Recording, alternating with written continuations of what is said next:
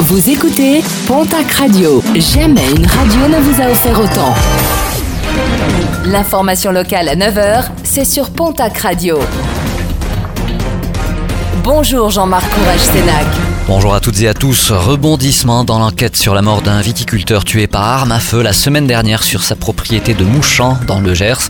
Le petit-neveu de la victime est passé aux aveux lors de sa garde à vue, certainement à l'origine du drame des relations conflictuelles qu'il entretenait avec son grand-oncle. Prudence sur la route avec un nouvel accident grave déploré dans les Hautes-Pyrénées. Une voiture immobilisée sur la chaussée à hauteur de la commune de Campan a été percutée par une seconde circulant dans le même sens avant de heurter frontalement un troisième véhicule qui arrivait en sens inverse. Trois personnes ont été blessées et évacuées vers l'hôpital de Tarbes. Affaire renvoyée au 16 mai prochain, l'affaire de prise illégale d'intérêt impliquant le maire de Biarritz, Didier Brotra. Sa fille et l'ancienne directrice de la Cité de l'Océan devaient être jugées hier devant le tribunal de grande instance de Pau. Affaire finalement renvoyée en raison de l'absence d'un avocat. En première instance, les trois prévenus avaient été relaxés. Pas assez de neige sur les sommets. De semaine en semaine, les domaines pyrénéens reportent leur ouverture. C'est le cas du Grand Tourmalet barège lamongie Les températures plus élevées que les moyennes de saison et les précipitations rares n'ont pas permis de faire fonctionner les canons à neige. Puis en Galie, Cotteret et Péragude devraient annoncer leur décision dans les prochaines heures.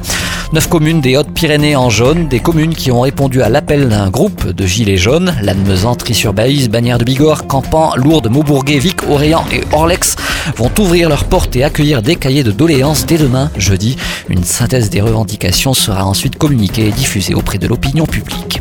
Et alors que le mouvement se poursuit et impacte directement le fonctionnement des entreprises, la préfecture de région en Nouvelle-Aquitaine a mis en place une batterie de mesures pour accompagner les entreprises locales qui souffrent économiquement.